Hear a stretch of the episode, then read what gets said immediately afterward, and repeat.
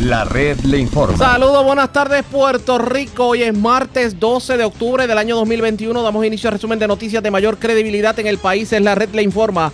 Somos el noticiero estelar de la red informativa de Puerto Rico. Señores, a esta hora de la tarde pasamos revistas sobre lo más importante acontecido. Soy José Raúl Arriaga y me escuchan siempre por las emisoras que forman parte de la red, que son Cumbre en el 1470M y 106.3 FM en Orocovis, Éxitos 1530 en el 1530M y 98.3 FM Utuado Arecibo, también Lares y Aguadilla por el 1200 AM y 93.3 FM de Radio Grito, en el sureste me escuchan por el 610 AM y 94.3 FM de X61, y el oeste, Moca, Guada, me escucha por el 93.7 de Red 93. www.redinformativa.net. Señores, las noticias ahora. Las noticias. La red le informa. Y estas son las informaciones más importantes en la red le informa para hoy martes 12 de octubre. Candado a las galleras. Tribunal Supremo de Estados Unidos mantiene la prohibición a las peleas de gallo en Puerto Rico y declara no al lugar recurso de certiorari para que se dejara sin efecto la prohibición del Tribunal de Boston. Esto de alguna manera invalida la ley firmada por la ex gobernadora Wanda Vázquez que permitía las peleas de gallo en Puerto Rico, lo que significa, señores, que hasta aquí llegó la pelea a menos que se legisle en el Congreso de Estados Unidos. Cobertura completa en esta edición. No ha lugar del Tribunal Supremo de Puerto Rico a segunda petición de Luma Energy para no entregar información. Tendrán que responder a la Cámara de Representantes. Morobeños le plantan piquete a la AAA por el eterno problema de la falta de agua en el municipio. Universitarios tildan de traidora a la comisionada residente Jennifer González porque mientras se habla del cierre de la UPR en Utuado, resulta que la comisionada residente le consiguió un cuarto de millón de dólares a la Universidad Privada Ana Geméndez para un programa de agricultura. Advertencia del Colegio de Médicos Cirujanos Ojo al Pillo. Desde este viernes comienza el periodo de inscripción de los planes Medicare Advantage. Ultiman a balazos a hombre esta mañana en residencia de sector del barrio Quebrada de Guayanilla. Muere hombre en accidente en carretera de Juncos mientras muere otro hombre arrollado por conductor que se dio la huida en carretera 129 de Arecibo. Y escuche esto, un hombre cayó en un pescadito porque pagó 1.200 dólares por el alquiler de una casa en Toa Baja y al llegar se dio cuenta de que lo habían timado. Esta es la red informativa de Puerto Rico. Bueno, señores, damos inicio a la edición de hoy. Martes del noticiero estelar de la red informativa. Iniciamos con una noticia de último minuto. Último minuto. Bueno, señores, se quedaron las peleas de gallo prohibidas en Puerto Rico porque la Corte Suprema de Estados Unidos denegó el certiorari radicado en donde se solicitaba la revocación de la orden del Tribunal de Apelaciones Circuito de Boston sobre la prohibición de las peleas de gallo en Puerto Rico. Ustedes recordarán que el Club Gallístico de Puerto Rico y la Asociación del Gallo Fino de Pelea habían solicitado que se declarara inconstitucional la ley estadounidense que prohibió las peleas de gallo a partir de diciembre. El gobierno de Puerto Rico pues había presentado un escrito ante el Tribunal Supremo de los Estados Unidos para comparecer como amigo de la Corte en apoyo a la validez de las peleas de gallo y en defensa de la industria gallística. Pues en diciembre del 2019 ustedes recordarán que la gobernadora Wanda Vázquez firmó dos leyes para que continuaran las peleas de gallo y para que se decretara una transición de cinco años en lo que se buscaba alcanzar algún cambio en el manejo de este deporte en Puerto Rico. ¿Qué significa esto, señores? Que ya no hay marcha atrás. Quedan prohibidas las peleas de gallo en Puerto Rico. Repetimos, el Tribunal Supremo de los Estados Unidos declaró no al lugar el recurso de certiorari que había sido pedido para que se dejara sin efecto la decisión de Boston, lo que significa que las peleas de gallo acaban de quedar prohibidas en Puerto Rico y esta decisión es del Tribunal Supremo de los Estados Unidos. Ustedes pendientes a la red informativa de Puerto Rico porque las reacciones definitivamente no se hacen esperar y de hecho vamos de inmediato a reacciones en línea telefónica.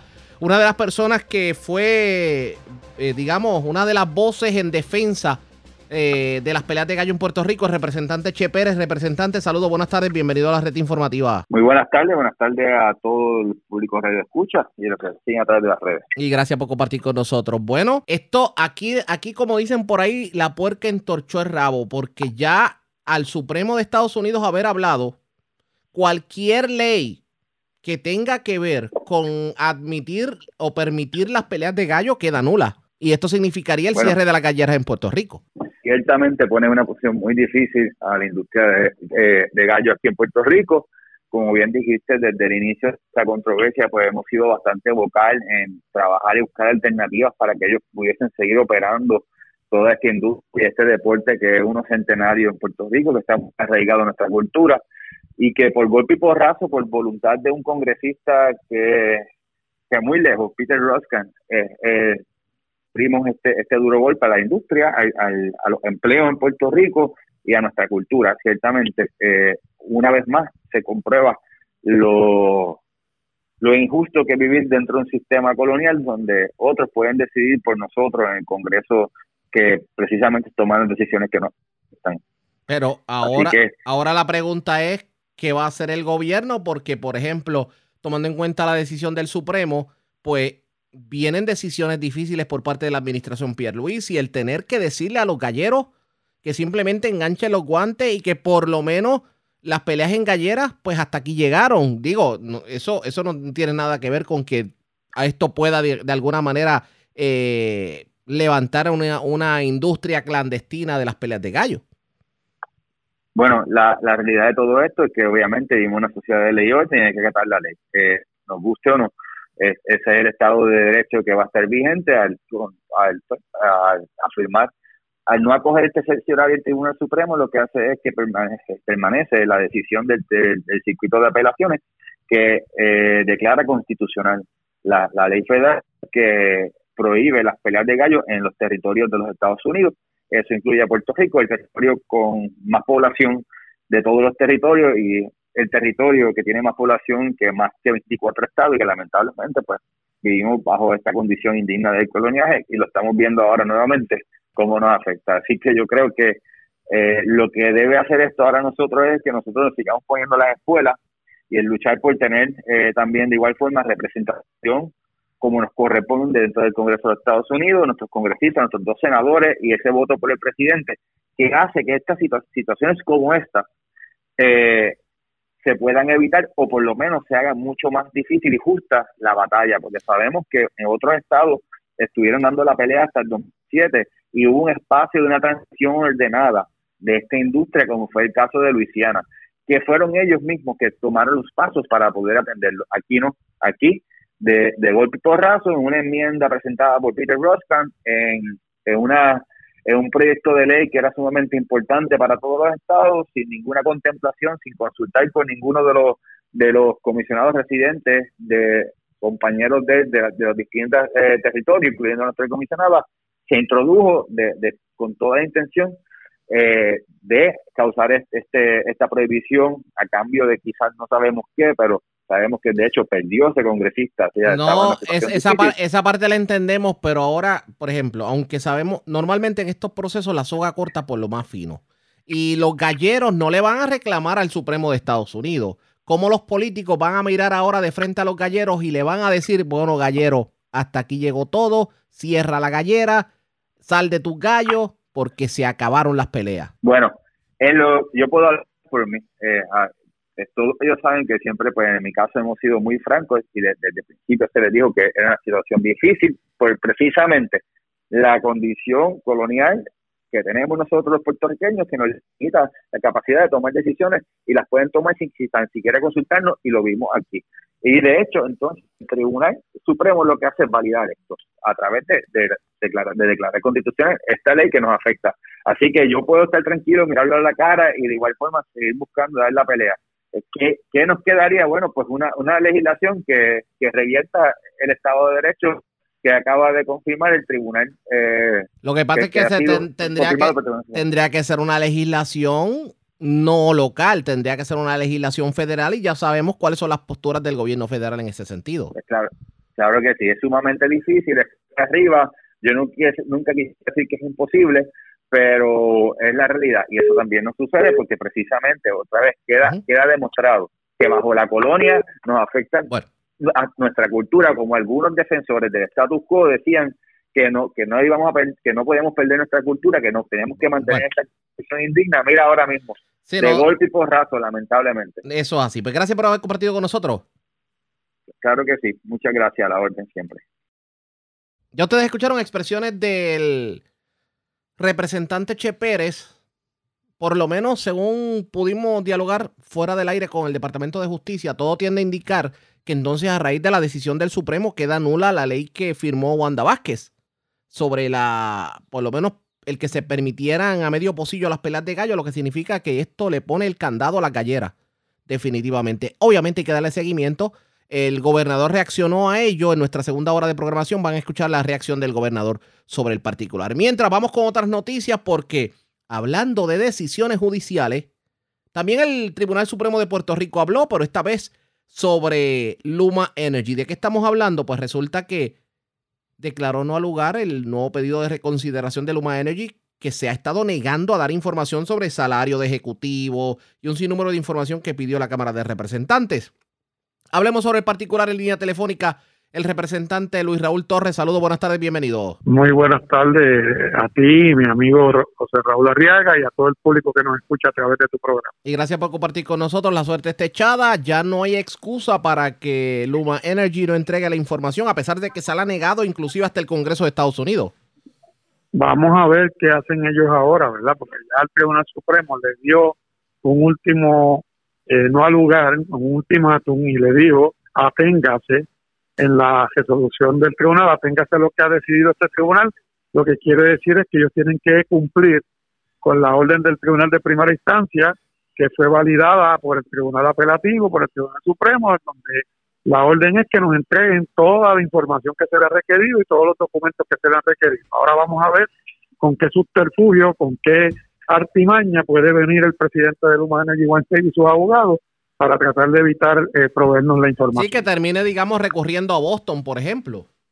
No, no, a Boston no podrían. Si ellos van a hacer una apelación del Tribunal Supremo de Puerto Rico, tienen que ir directamente al Tribunal Supremo de los Estados Unidos. Y ahí en ese caso se le va a hacer bien difícil. Bueno, se le haría difícil, pero la realidad es que son subterfugios que podían tratar de usar. Yo espero que no. Y espero que ante la situación de que ya también el Congreso de los Estados Unidos, la Cámara de Representantes Federal, se le solicitó información pertinente bien parecida a la que nosotros le hemos estado pidiendo y otra eh, que va más directamente a, otros aspectos que ellos están evaluando que ellos cumplan con el Congreso y cumplan con nosotros en, la transparencia gubernamental que tienen que tener. Y en ese sentido, pues eh, ya el, Congreso le dijo que tienen hasta el 22 de este mes para entregar toda la información y si no cumplen, ya le dijeron aténgase a que nosotros tenemos jurisdicción sobre los asuntos insulares de Puerto Rico y ellos también tendrían que ir al tribunal si uno se niega a, darle la información. La pregunta que todos nos hacemos, y con esto cierro, eh, ¿Qué tratará de ocultar Luma que tan celoso está guardando la información? ¿Cuál será el misterio? Pues yo te lo voy a reunir en, pocas palabras, te lo voy a resumir en pocas palabras. Desde mi punto de vista, el incumplimiento del contrato.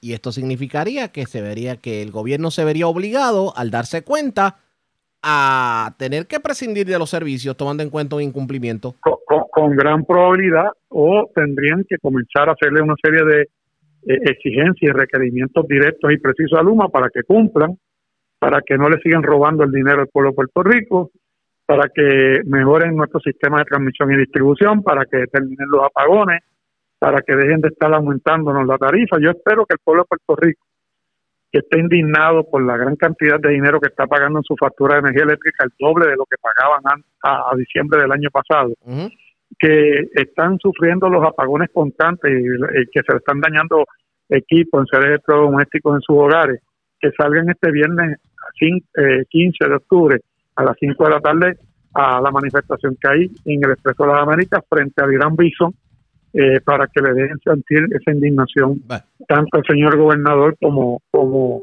a Luma Energy y obviamente a los alcaldes y a los legisladores de nuestro país. Vamos a ver qué ocurre. Gracias por compartir con nosotros. Buenas tardes.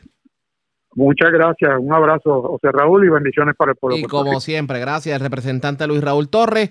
De hecho, vamos a continuar el tema de la energía eléctrica, pero antes hacemos lo siguiente. Presentamos las condiciones del tiempo para hoy. Hoy martes, aguaceros y tronadas se tornarán más generalizados sobre sectores del interior y noroeste de Puerto Rico, al igual que el área metropolitana de San Juan. Dado las condiciones esperadas, se espera acumulación de agua en las carreteras y en áreas de pobre drenaje, al igual que inundaciones urbanas y de pequeños riachuelos con la actividad más fuerte. A través de las aguas regionales, se espera que prevalezca oleaje picado de hasta 6 pies y vientos de hasta 15 nudos en las aguas expuestas del Atlántico y el pasaje de anegada. Por lo tanto, los operadores de pequeñas embarcaciones deben ejercer precaución. Para el resto de las aguas, se espera oleaje de hasta 5 pies o menos. Existe un riesgo alto de corrientes marinas para todas las playas en la costa norte de Puerto Rico, para el resto de las playas el riesgo prevalecerá de bajo a moderado. En la red informativa de Puerto Rico, este fue el informe del tiempo. La red le informa. Señores, regresamos a la red le informa. Somos el noticiero estelar de la red informativa. Gracias por compartir con nosotros. Aquí hay algo que no entendemos. Primero se había dado a entender que la Autoridad de Energía Eléctrica había sido, digamos, se había declarado un estado de emergencia dentro de la autoridad. Ahora resulta que no es un estado de emergencia, es un estado de urgencia. Y esto en una vista pública que se llevó a cabo eh, por parte de la comisión, por parte de una de las comisiones del Senado de Puerto Rico, se formó la de Troya. Porque el representante Javier Aponte Dalmau, pues tuvo la oportunidad de confrontar tanto a Josué Colón, director ejecutivo de la Autoridad de Energía Eléctrica, como al presidente de la Junta de Gobierno de la Autoridad de Energía Eléctrica. Y como que no quedó muy complacido con lo que se dijo. Pero, ¿cuál es la justificación que dan los funcionarios? Tenemos cobertura sobre particular. Vamos a escuchar primeramente parte de lo que fue la discusión Mm, y la molestia del, senador eh, Javier Aponte Dalmau precisamente sobre el argumento de la Autoridad de Energía Eléctrica. Allá afuera que dentro de unos días va a salir a una marcha. Yo creo que eso es más que suficiente para hacer una declaración de política pública de emergencia. no, no, no, no, por favor, no me haga perder la paciencia. Eh, ¿Ok? Me estoy yo no quiero hablar más de la... en las responsabilidades que tengo como director yo, yo, creo que tenemos que hablar sobre muchos temas aquí y, y, y, no quiero eh, tener que molestarme. Ya, ya, estoy, ya estoy incómodo y quiero pasar a otros temas, pero no minimicemos las cosas ni quiera defender al gobernador. ¿Está bien? Y no, y no, y no, usted no es el abogado aquí del gobernador. Abogado del gobernador el secretario de justicia. Ahora bien, ¿cuál es la justificación que da tanto Josué Colón como el presidente de la Junta de Gobierno de la Autoridad de Energía Eléctrica para decir que no se declara estado de emergencia y que lo que se está haciendo como tal dentro de la autoridad es declarar un estado de urgencia. Vamos a escuchar a ambos funcionarios. Que hagamos todo lo que esté a nuestro alcance para devolver la confiabilidad a las unidades generatrices y al sistema eléctrico de Puerto Rico. Por lo tanto, lo que nosotros estamos realizando es lo que se circunscribe a las operaciones de la ley, ¿verdad? de la Autoridad de Energía Eléctrica conforme a la ley orgánica de la corporación y los reglamentos vigentes. O sea, que no es una, declaración de estado de emergencia. Eh, nosotros lo que estamos es eh, activando unos procesos de emergencia que existen ya en la ley y en los reglamentos de la autoridad para agilizar los procesos de adquisición de bienes y servicios relacionados con las reparaciones que vamos a realizar. Nosotros, eh, estamos en estado de urgencia de implementación, en el sentido de que tenemos que ejecutar. Y la seguridad energética de, Puerto Rico es importante tanto para el director ejecutivo, para el gobernador de Puerto Rico y para este servidor.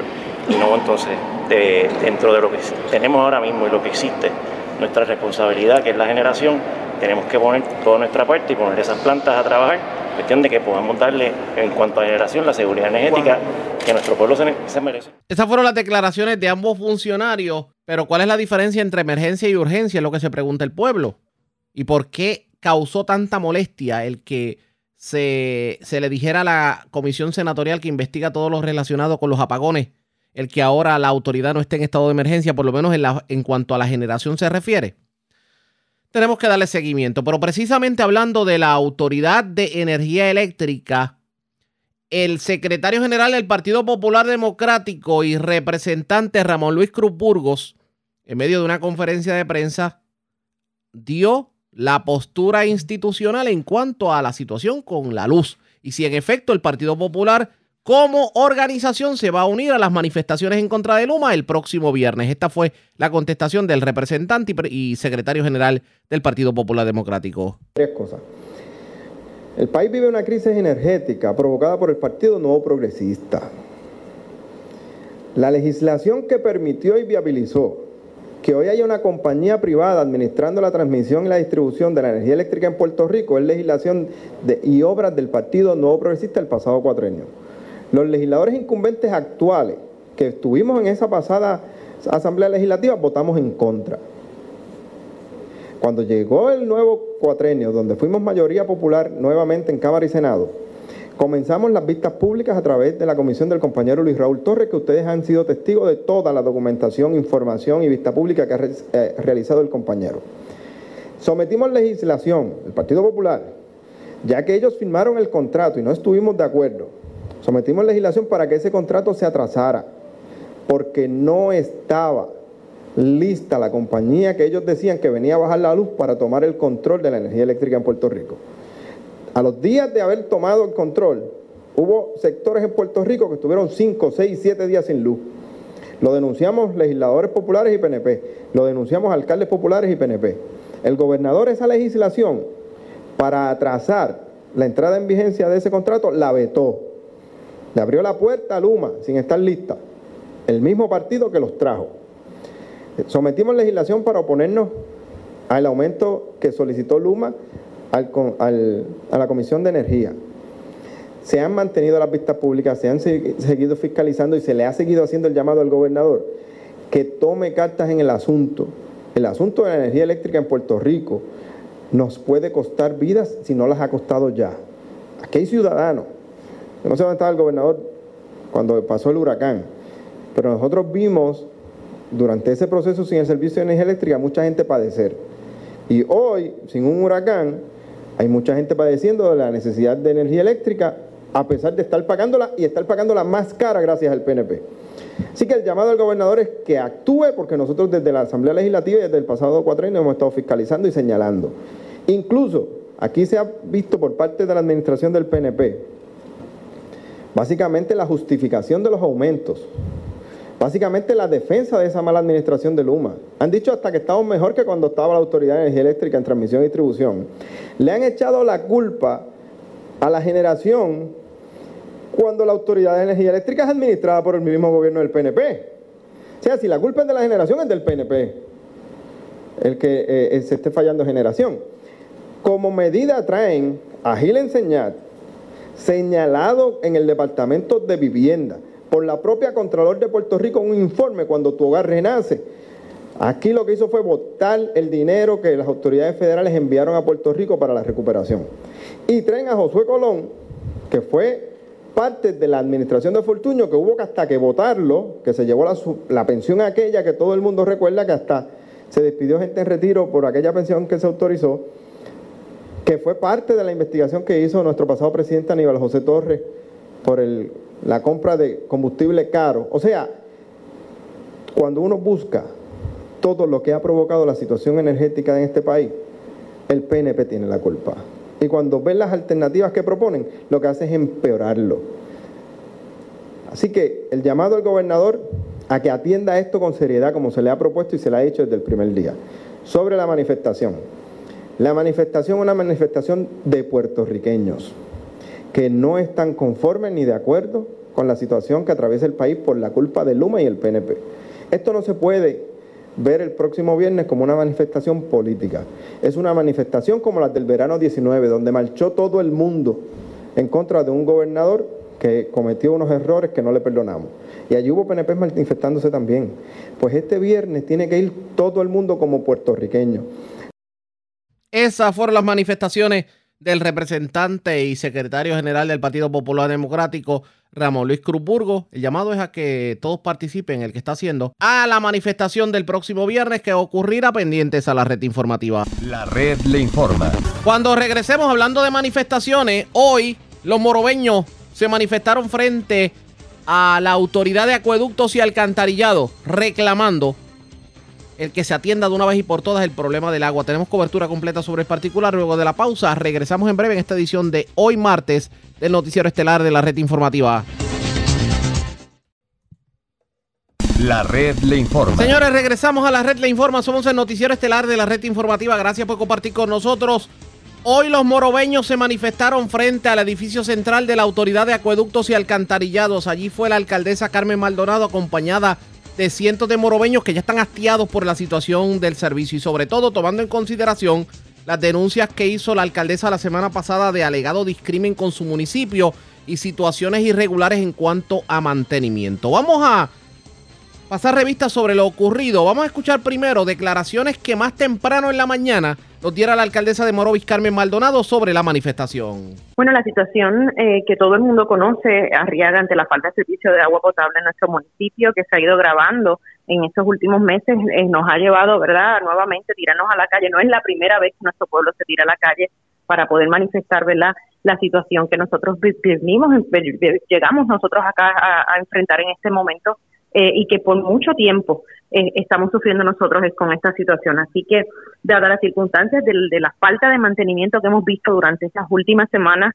eh, lo que hemos nosotros ido verdad ya señalando de, llaves que estaban siendo cerradas para poder para desviar el agua a otros municipios, entendiendo nosotros que es un abuso lo que tienen con el pueblo morobeño, nos tiramos hoy a la calle. ¿Pero qué ustedes esperan lograr en el día de hoy? ¿Usted espera algún tipo de audiencia con la directora ejecutiva de la autoridad, Oriel Pagán, o que ella se, eh, digamos, baje y hable con los residentes? ¿Qué espera lograr hoy? Sería lo más recomendable, eh, Arriaga, no solamente hablar, ¿verdad? Que, que, dialoguen conmigo ya, eh, comunicación directa he tenido yo en todo momento con ellos, sabemos que hay eh, dineros y fondos asignados para la mejora de nuestra planta, pero eso es a largo plazo a corto plazo nosotros estamos viviendo una falta de mantenimiento crasa, seria, eh, en, lo que son las represas de nuestro municipio. Eh, como ya había mencionado, tenemos bombas, bombas dañadas, tenemos tanta situación que no está permitiendo que el agua llegue eh, a las residencias, que eso es lo que realmente nosotros estamos esperando, una respuesta inmediata del mantenimiento que se le va a estar dando día a día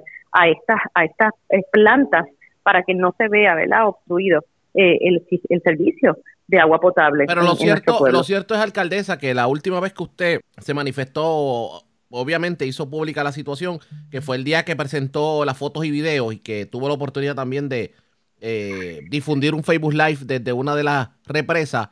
El director de la zona norte de la autoridad lo único que trató de decir es que pues que hay que esperar, que vienen fondos, que los fondos pueden llegar, sabrá Dios cuándo, y nada más, y que las bombas supuestamente las habían arreglado. Eso le satisface de alguna manera. Claro que no, ese mismo es el repudio de nosotros, es el repudio del pueblo, de, la, de, esta persona ser tan conformista y decir que se sienten a esperar. Eso no es así, solo dice una persona que, que realmente no tiene ningún tipo de compromiso con, con los clientes de la Autoridad de Acueductos Alcantarillados en nuestro municipio. Si yo tengo bombas dañadas, lo primero que hago es salir corriendo a comprar bombas nuevas.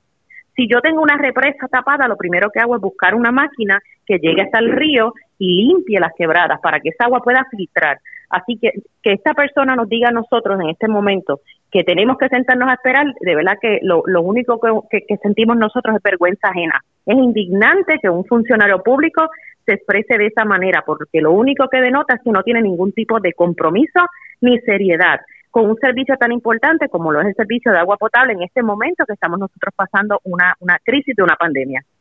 Con tanta excusa que han dado, inclusive aquí hemos escuchado ad nauseam aquello de el tanque de agua que van a construir.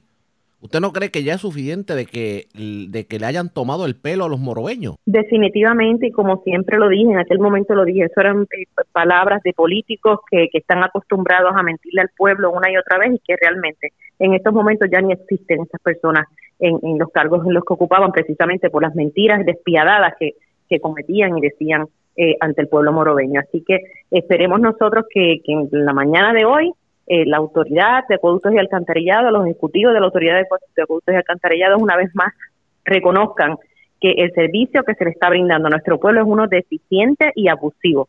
Así que esperemos que, se puedan tomar medidas inmediatas para poder mantener el servicio en óptimas condiciones como debería de ser. Y tomando en consideración cómo está esta situación, eh, no, usted había hecho un proceso con los tribunales, ¿qué quedó? Mira, Riaga, nosotros estuvimos trabajando esta situación con los tribunales allí. Nuevamente, la, la última información que se había expresado eh, por parte de los abogados de acueductos fue el acuerdo que habíamos llegado del dinero que se iba a estar asignando eh, a largo plazo, pero lamentablemente eh, la, la situación actual no tiene nada que ver con ese dinero que se está asignando ahora para, ¿verdad? De manera eh, de, largo plazo, como bien lo estoy mencionando, se pueda eh, trabajar con esta situación. Nuestro reclamo es ahora, ¿qué vamos a hacer ahora? Y es lo que realmente buscábamos en aquel momento, que, que quien lideraba la Autoridad de Costas y Alcantarillados era el, I, y ya el IBELA obviamente sabemos todos que no, no, está al frente de la autoridad, así que no descartamos, no descartamos irnos hacia la vía federal eh, para llevar este, este, este caso que, que tanto aqueja a nuestro pueblo morobeño. El representante de distrito, tengo entendido que buscó reunión con usted, logró reunirse para hablar del tema del agua. Sí, hemos estado en comunicación, hemos estado en comunicación, hemos estado presentándole, planteándole la queja verdad de, todos los morobeños que ya todo el mundo conoce y lo que realmente estamos nosotros ahora mismo trabajando en miras de, de poder continuar defendiendo lo que lo que se requiere un servicio adecuado y un servicio verdad eh, como como todos los, los, los los ciudadanos y clientes de la autoridad de conductor merecen, ya que, como bien mencionó y es me sigo mencionando, eh, recibimos la, la, factura de agua, más no así el servicio. Así que eso es algo que, que hemos ido planteando a los senadores, a los representantes, a todo aquel eh, que quiera eh, trabajar junto a nosotros por el bien de nuestro pueblo. Eso fue lo que dijo la alcaldesa de Morovis, Carmen Maldonado, en medio de la protesta, pero Posterior a ella, tuvo la oportunidad de reunirse con la titular de Acueductos, Doriel Pagán. ¿Y qué dijo la ingeniero Doriel Pagán sobre los señalamientos que hace la alcaldesa de Morovis? Vamos a escuchar. Con la alcaldesa de unos puntos que alegadamente hay personal manejando, manipulando válvulas. Eh, nos comprometimos también a ir con la alcaldesa a visitar físicamente dónde están localizadas estas válvulas y de eso será así. Vamos a ir con personal de seguridad corporativa y de poder validar que eso es así de alguna manera, pues vamos a tomar acción al respecto, pero vamos a ir físicamente a poder validar que en efecto eso pudiera estar ocurriendo. Pudimos compartir también información con relación a lo que es el mantenimiento de las instalaciones, cómo se opera, cuál es la logística. Eh, cuando vayamos al municipio también vamos a ir a visitar la planta de moral urbana para poder verificar sus facilidades y cuál es el, mantenimiento que hasta el momento le hemos dado. Eh, me parece que ha sido una muy buena eh, conversación. Eh, pudimos también actualizar información del proyecto que se estaba desarrollando y que ya finalmente es una realidad para poder hacer mejoras en las represas de Morovi Sur ese proyecto, eh, el diseño terminó recientemente, ya lo hemos hablado con la alcaldesa, y ya en la reunión de precomienzo es el viernes que viene, o sea que ya es un hecho, tiene los fondos, y este proyecto estuvo durante todos estos meses, como indiqué, en el proceso de diseño, y va a comenzar construcción antes de que este año finalice con una inversión aproximada de un millón de dólares. También otro compromiso que habíamos hecho con la alcaldesa eh, a principio de año, es que íbamos a hacer una evaluación de la red de distribución del municipio para poder identificar oportunidades que nos ayudaran a una recuperación del sistema cuando tuviera algún tipo de interrupción mucho más eficiente. Este estudio nosotros lo contratamos a una compañía privada y ya está prácticamente finalizado. Pretendemos darle a la alcaldesa la semana que viene eh, los primeros hallazgos del estudio eh, lo que pudieran ¿verdad? convertirse en un proyecto adicional para mejorar la red de distribución. Así que me parece que ha sido una, una conversación eh, muy positiva. Eh, nosotros nos reafirmamos en que tenemos el compromiso completo, no solamente con Morovis, sino con todos los municipios, ¿verdad? Para continuar haciendo mejoras que vayan al final del día para el beneficio de nuestros clientes y poder optimizar cada día el servicio que damos. en la mañana de hoy, eh, como bien menciona la ingeniera Doriel Pagán, estuvimos eh, presentando la problemática que ya, ¿verdad? Pues veníamos nosotros presentando la pasada semana eh, y le agradecemos muchísimo, ¿verdad? La, la colaboración, la atención que está brindándole a este asunto este, a nuestro municipio en particular ante la falta del servicio de agua potable y lo que ya, pues, como bien mencionaba, veníamos nosotros, pues, haciendo alguna denuncia de diferentes situaciones que estamos enfrentando nosotros allí. Eh, como bien eh, menciona, eh, Noriel estaría visitando nuestro municipio y observando, ¿verdad? Lo que, lo que así nosotros eh, estuvimos expresando ante las distintas situaciones que enfrentan nuestros ciudadanos, los distintos barrios que están siendo más afectados, ¿verdad? Unos que otros eh, y es lo que realmente nos trae hasta aquí. Realmente nos trae hasta aquí todas estas personas que están siendo afectadas eh, ante la falta del servicio de agua potable y lo que queremos es que se eh, resuelva de la manera más rápida posible, más efectiva posible y que en el camino pues estas estas estas situaciones pues no vuelvan a ocurrir. Nos llevamos verdad de parte de, de la ingeniera eh, ese compromiso a nuestro pueblo, a nuestros ciudadanos, esperando verdad de que esto pues sea atendido con la premura necesaria, que así lo, lo hemos discutido, ella va a estar con nosotros verdad visitando nuestro municipio las próximas semanas, así que eh, nos llevamos eh, este, este gran compromiso de, que se pueda atender por el beneficio y bien de, nuestros ciudadanos y clientes de la Autoridad de Pozos y Alcantarillado. Bueno, en estos momentos, dado que el sistema se ha mantenido estable, no hemos tenido situaciones eh, con fuertes crecientes en los ríos y el sistema energético se ha mantenido también estable, entendemos que el municipio y sus sectores tienen el servicio de agua y se han mantenido así durante los pasados días. Sin embargo, sabemos que hay unos proyectos en proceso. Eh, no quiere decir que si ocurriera algún evento en el futuro, ¿verdad? No habría una interrupción. Por eso que están los proyectos, precisamente, para mejorar eh, la optimización y la estabilidad del servicio. Así que en estos momentos todo se encuentra prácticamente normal el proyecto que se encuentra ahora la fase de construcción que mencionó ¿puede bajar un poco más que mejoría estaría? Claro. La represa de la planta de filtro Sur, eh, esta planta es bastante compleja, tiene un sistema de bombeo de la represa, tiene un tanque intermedio que también a través de bombeo hasta que llega a la planta. Eh, tiene un sistema que necesita, y ya lo habíamos identificado, ¿verdad? eh, en las represas, inclusive estuvimos en el día que fuimos a ver un preliminar de los planos en la misma instalación. Eh, por eso fue que comenzó diseño. Este proyecto consiste en cambio de válvulas, eh, cambio estructural en una parte de las represas, se va a instalar un sistema nuevo de comanda, eh, una instalación de tubería nueva, mejores al poseto de entrada de las represas. Y esto pues nos va a ayudar sin duda alguna a que cuando tengamos eventos de fuertes lluvias, y sabemos que la lluvia, las crecientes, lo que traen es arrastre de escombros y sedimentos, y eso es lo que eh, afecta la operación continua de la planta, pues con estas mejoras que se van a hacer, vamos a poder eh, disminuir esos eventos de interrupción para que la planta pueda continuar operando de manera más estable. Ese fue el resultado de la reunión entre la ingeniero Doriel Pagán y la alcaldesa de Morovis, Carmen Maldonado, luego de la protesta.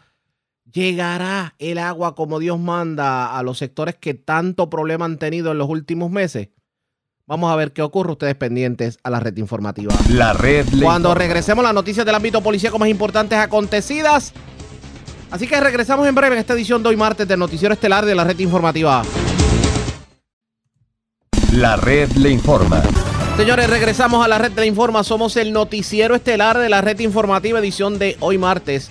Gracias por compartir con nosotros. Vamos a noticias del ámbito policíaco. Comenzamos en el sur de Puerto Rico porque una persona fue ultimada a balazos, un hecho ocurrido en la mañana de hoy en el sector Cuesta Blanca del barrio Quebrada de Guayanilla. Luz Morel, oficial de prensa de la policía en el sur, nos tiene detalles preliminares. Saludos, buenas tardes. Sí, muy buenas tardes a todos. Eh, agentes adscritos a la División de Homicidios de Ponce se encuentran investigando un incidente de asesinato reportado a eso de las 5 y 5 de la mañana de hoy, esto en una residencia. Según se informó, inicialmente fue recibida mediante llamada al sistema de emergencias 921 como detonaciones en el mencionado barrio. Posteriormente, agentes adscritos al distrito se personaron hasta una residencia encontrando el cuerpo de un hombre el cual presentaba múltiples heridas de bala. Al momento el hombre no ha sido identificado por la policía. Eh, el agente García de homicidio en unión al fiscal de turno se encuentran investigando el mismo. estaremos ampliando información más adelante. Gracias por la información. Buenas tardes. Muy buenas tardes a todos. Gracias, era Luz Morel, oficial de prensa de la policía en Ponce del Sur. Vamos al norte de Puerto Rico porque un deambulante resultó arrollado en la carretera 129 jurisdicción de Arecibo. Además, se llevaron 4.200 dólares de un bulto en, una, en un vehículo estacionado frente a una ferretería del municipio de Florida. También en el municipio de Florida, delincuentes asaltaron la estación de gasolina total de la carretera 140 y se llevaron dinero producto de las ventas del día. Mayra Ortiz, oficial de prensa de la Policía en Arecibo con detalles. Saludos, buenas tardes. Buenas tardes. ¿Qué información tenemos? Se reportó a través del sistema de emergencia 911 ayer en horas de la tarde un accidente de carácter fatal con peatón, un run en la carretera 129 en el pueblo de Arecibo, según informa el agente Rubén Castillo de la División de Patrulla Carretera que se determinó que un vehículo, el cual se desconoce marca, modelo y color, transitaban en dirección del área a Arecibo por la carretera 129 y al llegar al kilómetro 2.3, jurisdicción de ese municipio, impacta un peatón que cruzaba dicha vía de rodaje con vestimenta oscura, lanzándolo al pavimento donde resultó con heridas las cuales le ocasionaron la muerte en el acto y se marchó del lugar sin dejar dato alguno. El peatón fue identificado por su padre como Edgardo Rosado Delgado de 49 años, quien actualmente estaba sin residencia permanente. Se consultó el caso con la fiscal Evelyn Trinidad de Fiscalía Arecibo, quien expidió la boleta para el levantamiento de los CISO. También se reportó un robo ayer en horas de la noche en el garaje total, el cual ubica en la carretera 140 en el pueblo de Florida, según informa Laura González Morales, que un individuo portando un arma de fuego se personó al lugar antes mencionado y anunció el asalto, despojándola de 99 dólares en efectivo de las ventas del día. El individuo se marchó del lugar sin ocasionarle daño corporal alguno.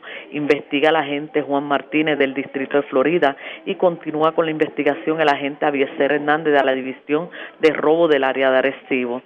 También se reportó una apropiación ilegal hoy, martes, en horas de la mañana, en el estacionamiento de la ferretería tropical, la cual ubica en la carretera 140 en el pueblo de Florida. Según informa Alessi Salomón King, que alguien forzó la cerradura de la puerta izquierda del vehículo Ford F-150 color blanco, logrando acceso al interior del mismo y se apropió ilegalmente de 4.200 dólares en efectivo y un bulto color negro con documentos personales en su interior. Investiga la agente Alessi Rodríguez del Distrito de Florida y continúa con la investigación propiedad del área de Arecibo hasta el momento esas son las novedades que tengo en el área Arecibo. Que pasen buen día. Igual a usted también. Gracias, Ana Mayra Ortiz, oficial de prensa de la policía en Arecibo del Norte. Vamos a la zona metropolitana porque una persona murió en medio de un accidente de tránsito. Esto ocurrió en la carretera 5 de Bayamón. Además, señores, hemos escuchado todo tipo de timos, pero este definitivamente, como dice el refrán, botaron la bola, rompieron el bate porque estafaron a una persona haciéndole creer que le estaban rentando una residencia y resultó que era una treta para apropiarse del dinero de la persona. Ileana Echevarría, oficial de prensa de la policía en Bayamón con detalles. Saludos, buenas tardes. Muy buenas tardes. Un accidente de auto de carácter fatal fue reportado a las 10 y 3 de la noche de ayer lunes en la carretera número 5, esto con la intersección calle Bobby Capó en Bayamón. Según la información preliminar, mientras Alberto López Rivera, de 46 años, condució una guagua Ford Explorer de color blanco del año 2012 por la mencionada vía, este al llegar a la intersección con la calle Bobicapó hizo un viraje indebido a la derecha, dando a lugar que por tal descuido y negligencia fue impactado en la parte lateral derecha por la parte frontal de la grúa Ford 450 de color negro, conducida por Caleb Vélez Cardona, quien transitaba por su vía franca. A consecuencia de este impacto, el pasajero de la guagua Ford Explorer, identificado como Pedro Freigoso Zorrilla, fue transportado por los paramédicos al Hospital San Pablo, donde el médico de turno certificó su muerte, mientras que López Rivera fue transportado al Hospital Doctor Center de Bayamón en condición grave. Este caso lo investigó el agente Ortiz, adscrito a la División de Patrulla y Carreteras de Bayamón, quien en unión al fiscal Beal Targa investigaron estos hechos. Por otro lado, una querella de timo y estafa fue reportada a las 3 y 24 de la madrugada de hoy martes. Estos hechos fueron en la urbanización Levitown Lakes en Baja. Según alegó Ricardo Tirado Maisonet, que realizó tres transacciones dirigidas hacia Isabela Kelly por medios de un, por, por motivos de un arrendamiento de una casa en el municipio de Baja. La primera transacción fue por la cantidad de 500 dólares a través de la plataforma PayPal. El segundo depósito que realizó fue de 400 a través de MoneyGram y el tercer pago que ejecutó fue de 300 dólares a través de una tarjeta de crédito. Ricardo Tirado se personó hacia la supuesta residencia arrendada y al llegar al lugar la casa le pertenece a otra persona. Cabe señalar que Tirado Maisonet solo tenía comunicación con Isabela Kelly mediante mensaje de texto y correo electrónico. El agente Lester Jiménez fue quien investigó preliminarmente y refirió este caso a la División de Propiedad del Cuerpo de Investigaciones Criminales de Bayamón, quienes continuarán con dicha investigación. Gracias por la información. Buenas tardes. Buenas tardes. Gracias, Eriliana Echevarría, oficial de prensa de la policía en Bayamón. Nos quedamos en la zona metropolitana, pero esta vez más al noreste, porque delincuentes se llevaron medio mundo, como dice uno por ahí, de una iglesia cristiana en la zona de Canóbanas. Además, una persona murió. Esta persona trató de brincar la verja para hablar con su vecino y parece que en el proceso, por alguna causa natural, pues lamentablemente falleció en el movimiento. Y es Yaira Rivero, oficial de prensa de la policía en el cuartel general, que nos trae detalles en vivo. Saludos, buenas tardes. Hola, buenas tardes. Un escalamiento se reportó en la tarde de ayer en la iglesia Movimiento Mundial Misionero, ubicada en la carretera 846 en Trujillo Alto.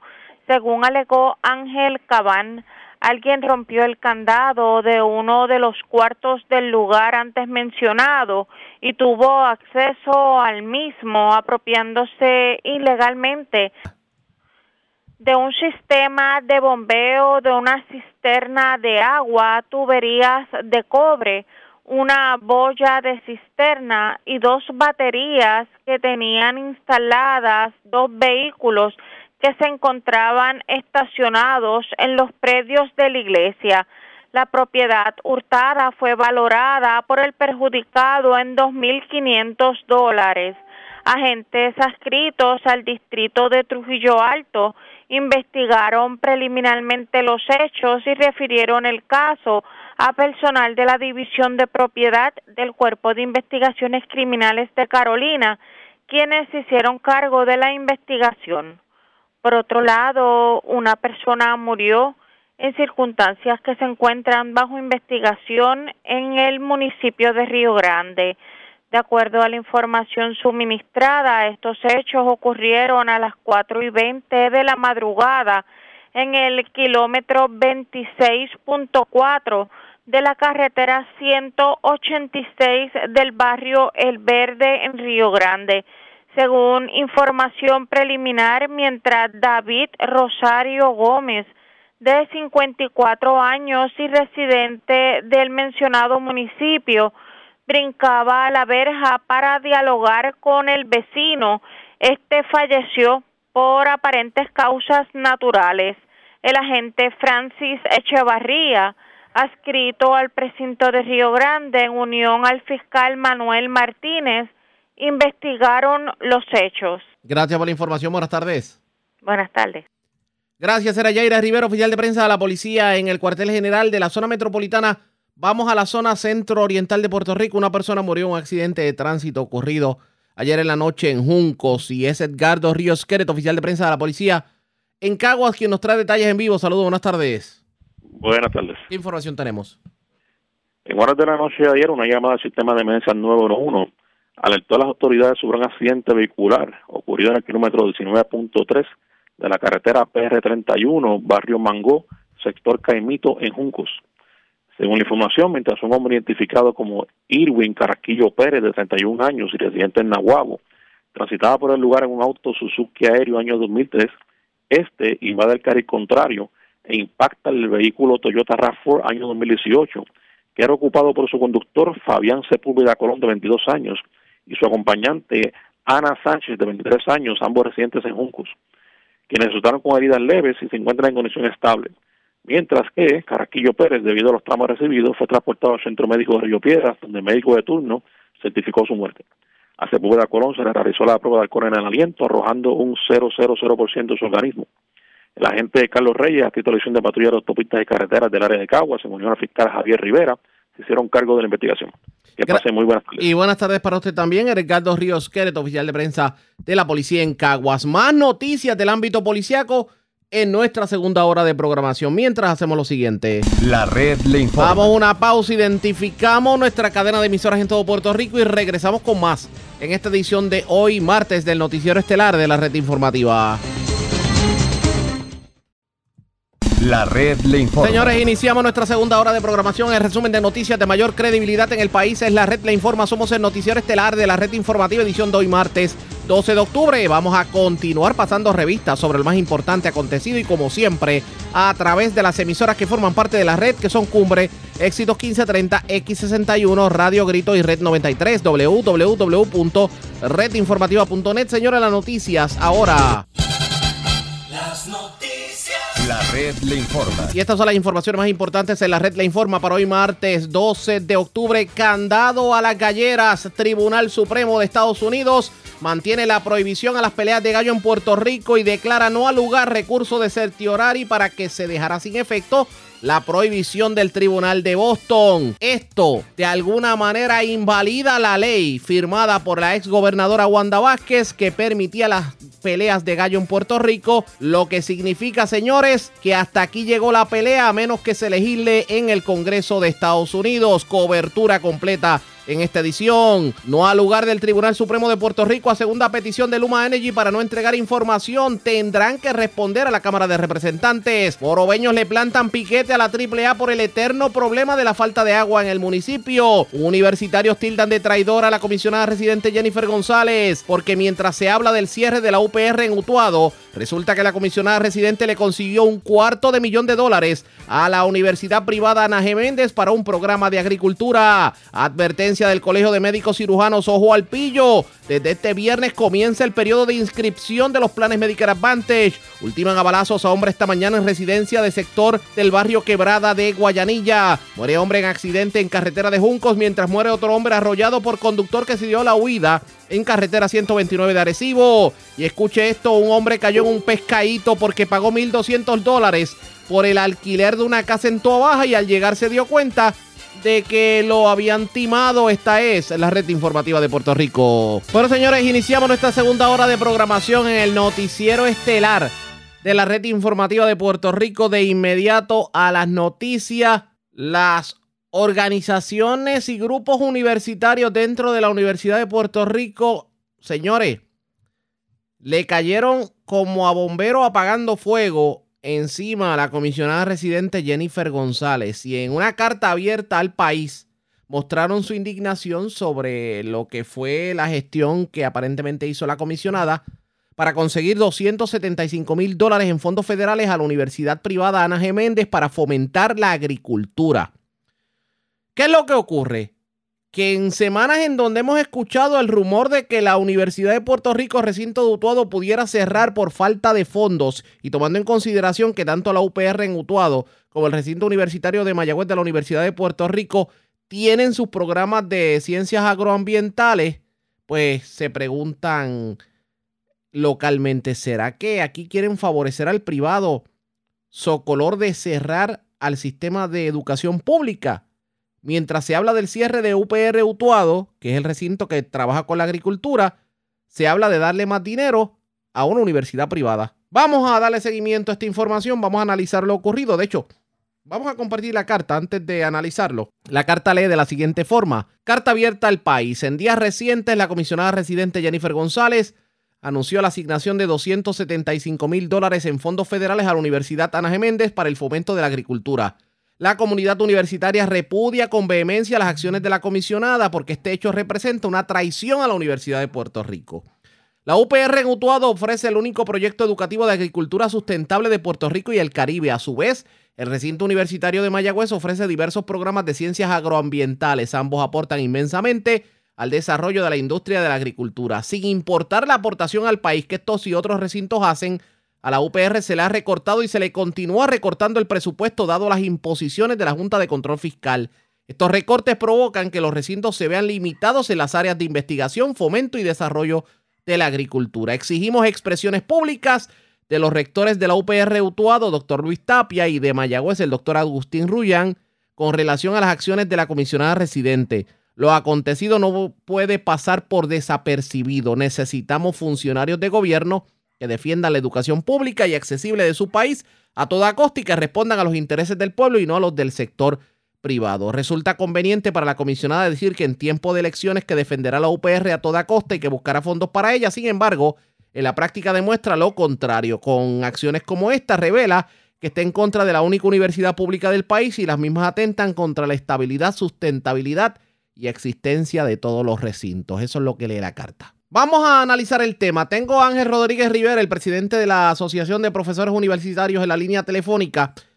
Vamos a tratar de desmenuzar esto un poquito. Saludos, buenas tardes, bienvenido a la red informativa. Saludos, muy buenas tardes, saludos a ti y a toda tu radio audiencia. Y gracias por compartir con nosotros. Hay cosas que uno no entendería. Tan reciente como la semana pasada hablábamos de, bueno, el fantasma de siempre, eh, los intentos de algunos del cierre de la Universidad de Puerto Rico de Utuado, cuando es el único, el único recinto que tiene un programa de agricultura sustentable a nivel del Caribe. Y también y ahora vemos que hay dinero para universidades privadas para desarrollar algo que ya lo tenemos en la universidad pública. ¿Qué está pasando aquí? Mira, esto es el cuento de nunca acabar. Eh, yo siempre he planteado que los, asuntos de privatizar eh, la educación pública no son solamente vender un recinto, sino dejar de apoyar las gestiones que se hacen ya dentro de los distintos recintos de la UPR y favorecer de las maneras que sean las universidades privadas. Este asunto con Ana Geméndez y el gobierno del Partido No Progresista no es nuevo. Han estado haciendo esas gestiones, lo vemos en el Departamento de Educación cuando se contratan eh, personas de las universidades privadas para que den los talleres necesarios a los maestros en el país, en lugar de hacerlo en las mejores escuelas de educación que son del sistema UPR. Ahora lo vemos con este asunto de la agricultura sustentable. Eh, no sabemos exactamente cómo advienen a esos fondos, cómo se entregan esos fondos, qué razones hay para entregar esos fondos. Lo que sí sabemos a ciencia cierta es que en momentos de la posibilidad de quedar, quedar inoperantes recintos como el de Utuado, se está hablando de inyecciones de fondos de la manera que sea a universidades privadas como la Universidad Ana Geméndez. Yo no tengo duda de la capacidad de compañeros profesores y profesoras de las universidades privadas, no tiene que ver con esas personas individualmente, tiene que ver con la intención y el interés que los actores gubernamentales, como es nuestra comisionada residente en Washington, con respecto a la Universidad de Puerto Rico. Esto es preocupante, me parece una desfachatez. Tomando en cuenta esta situación y obviamente lo que tiene que ver con la Universidad de Puerto Rico y lo que dicen de Utuado, me imagino que ustedes van a exigir explicaciones por parte no solamente de los rectores, sino de lo que tiene que ver con el gobierno. No, no, no, ya las comenzamos, ya hicimos esta carta abierta a la comisionada residente en Washington, ya le hemos cursado comunicación, estamos en proceso de cursarle comunicación tanto a las presidencias de la universidad como a las rectorías, los sectores de rectores, como bien dice la carta, el, el rector del recinto de Utuado, el rector del recinto de Mayagüez, que trabajan con elementos de agricultura, que se expresen, que defiendan a la Universidad de Puerto Rico. Mira, llevamos tanto tiempo que la comunidad universitaria hace estos planteamientos e intenta defender públicamente a la universidad, lo menos que pueden hacer los administradores es sumarse al proceso de defender la universidad. Eso es bastante sencillo. Este también es su universidad, que la defiendan. ¿Cuán importante es para Puerto Rico mantener un programa de agricultura en la universidad pública? Fundamental, fundamental. Programas de agricultura, particularmente agricultura sustentable, como se hace en el recinto de Utuado, es fundamental. En momentos en el siglo XXI, donde podemos tener crisis alimentarias de manera constante por distintas circunstancias, eso es uno de los elementos que trae desarrollo económico y que ayuda a la alimentación del país. ¿Qué otra cosa puede ser tan importante como procesos de alimentación en un país? ¿Qué le han dicho otros sectores? Por lo menos vemos en la carta abierta que tanto el sector estudiantil como el sector de empleados exentos no docentes pues se ha unido. Pero hay otros sectores de opinión pública que, digamos, eh, persigan más o menos lo que ustedes persiguen, tengan la misma visión sobre lo que está ocurriendo. Mira, yo te aseguro, yo te puedo asegurar que todos los sectores con los que nosotras hemos y nosotros hemos tenido contacto, sectores sindicales, sectores sociales, sectores religiosos, religiosos están en la misma opinión nuestra. Eh, eh, ha habido un ejercicio de solidaridad y todo el mundo identifica a la Universidad de Puerto Rico como un elemento fundamental en el desarrollo económico y esto incluye asuntos como es esa agricultura sustentable. Vamos a ver qué termina ocurriendo. Ahora la pregunta es, si vemos este tipo de movimiento, por parte del gobierno, esto puede dar a entender que verdaderamente el plan del gobierno o es privatizar la universidad pública o es procurar y estrangularla para que desaparezca y entes privados simplemente se queden con el negocio de la educación en el país. Claro, hay un claro que coincido, hay un filósofo norteamericano que se llama Noam Chomsky que plantea que parte de los procesos de privatización se dan de esa manera. seguimos recortando fondos, seguimos estrangulando de manera que no pueda funcionar bien la institución y después decimos, pues no se le pueden dar más dinero porque no está funcionando bien. Es un círculo vicioso, eh, un self-fulfilling prophecy, le dicen los norteamericanos. Pues yo estoy planteando de que no te voy a permitir hacer tu trabajo y como no haces tu trabajo, no te doy fondo. En esa es que estamos ahora mismo. Dígame, dígame algo, ¿cómo está? Bueno, hablemos un poquito de la salud emocional de los profesores en la Universidad de Utuado. ¿Qué le han dicho? ¿Qué le comentan? Mira, los, profesores y las profesoras de tienen dos elementos que son fundamentales. Uno, una gran preocupación por su institución y por la Universidad de Puerto Rico. Y otro, que cuando se empiezan a correr comentarios como este, no solamente incide sobre su salud emocional, incide sobre sus condiciones de trabajo, sino del proceso de defender su recinto. Cuando están tratando de reclutar estudiantes en este momento, salen comentarios como este, se ve la ausencia de importancia que una parte fundamental del gobierno de Puerto Rico le conceda a su institución y eso incide de manera directa. Pues imagínate la cantidad de estudiantes que ahora pueden pensar, pues no debería ir utuado porque ese recinto lo pueden cerrar en cualquier momento. Hablemos precisamente de la Universidad de Puerto Rico a nivel general y tomando en consideración que se está hablando de un plan de reestructuración de la deuda en donde dejan a la Universidad de Puerto Rico a nivel general con digamos, con muchísimo menos dinero que el que necesita para operar. ¿Cuál es su opinión sobre ah. esta situación? Este plan de ajuste de la deuda y ese llamado aumento en los fondos a la universidad es una tomadura de pelo. Se plantea no bajar los fondos de 500 millones de dólares dependiendo de fondos federales y luego también planteándose que se va a establecer unas becas para estudiantes que tengan necesidades. Pues yo te puedo decir, si se le conceden los fondos a la universidad que por ley, la ley número 2 del 66, establece la fórmula del 9.6. Eso serían alrededor de 900 millones de dólares que la universidad debería recibir.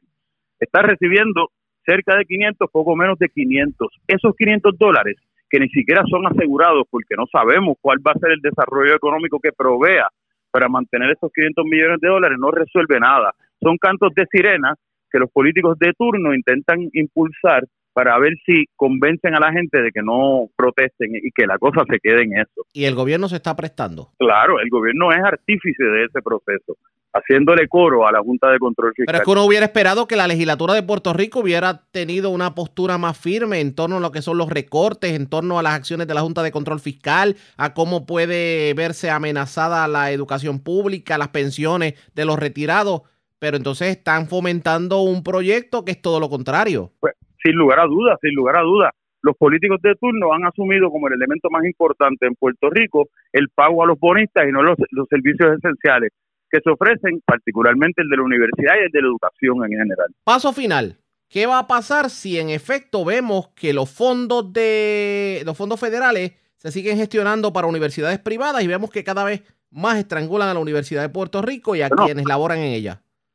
Va a pasar lo que está pasando. Número uno, por un lado, Vamos a ver cómo se disminuyen los servicios, cómo disminuye la calidad de los servicios en la Universidad de Puerto Rico, no por gestiones que hagamos o dejemos de hacer quienes formamos parte de la universidad, sino por la ausencia de interés de parte de los sectores políticos. Y segundo, que hasta un punto la comunidad universitaria va a seguir levantándose y va a seguir eh, gritando a todas, a, en todos los espacios que podamos gritarlo, que esto no se puede continuar.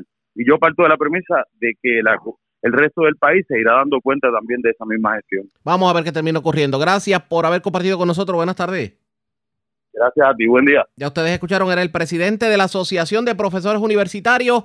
Para que ustedes entiendan, la comisionada residente consiguió 250 mil dólares aproximadamente para un programa de agricultura en la Universidad Ana G. Méndez. Lo cierto es que mientras eso ocurre, aquí se está hablando del cierre del recinto de de la Universidad de Puerto Rico que de por sí por años mantiene programas de agricultura y tiene ahora el único programa de agricultura sustentable de todo el Caribe, además de lo que también hace la Universidad de Puerto Rico recinto de Mayagüez.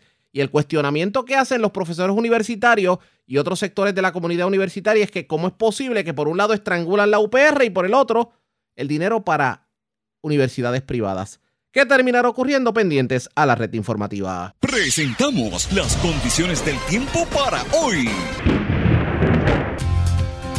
Hoy martes, aguaceros y tronadas se tornarán más generalizados sobre sectores del interior y noroeste de Puerto Rico, al igual que el área metropolitana de San Juan. Dado las condiciones esperadas, se espera acumulación de agua en las carreteras y en áreas de pobre drenaje, al igual que inundaciones urbanas y de pequeños riachuelos con la actividad más fuerte. A través de las aguas regionales, se espera que prevalezca oleaje picado de hasta 6 pies y vientos de hasta 15 nudos en las aguas expuestas del Atlántico y el pasaje de anegada. Por lo tanto, los operadores de pequeñas embarcaciones deben ejercer precaución. Para el resto de las aguas, se espera oleaje de hasta 5 pies o menos. Existe un riesgo alto de corrientes marinas para todas las playas en la costa norte de Puerto Rico. Para el resto de las playas el riesgo prevalecerá de bajo a moderado. En la red informativa de Puerto Rico, este fue el informe del tiempo.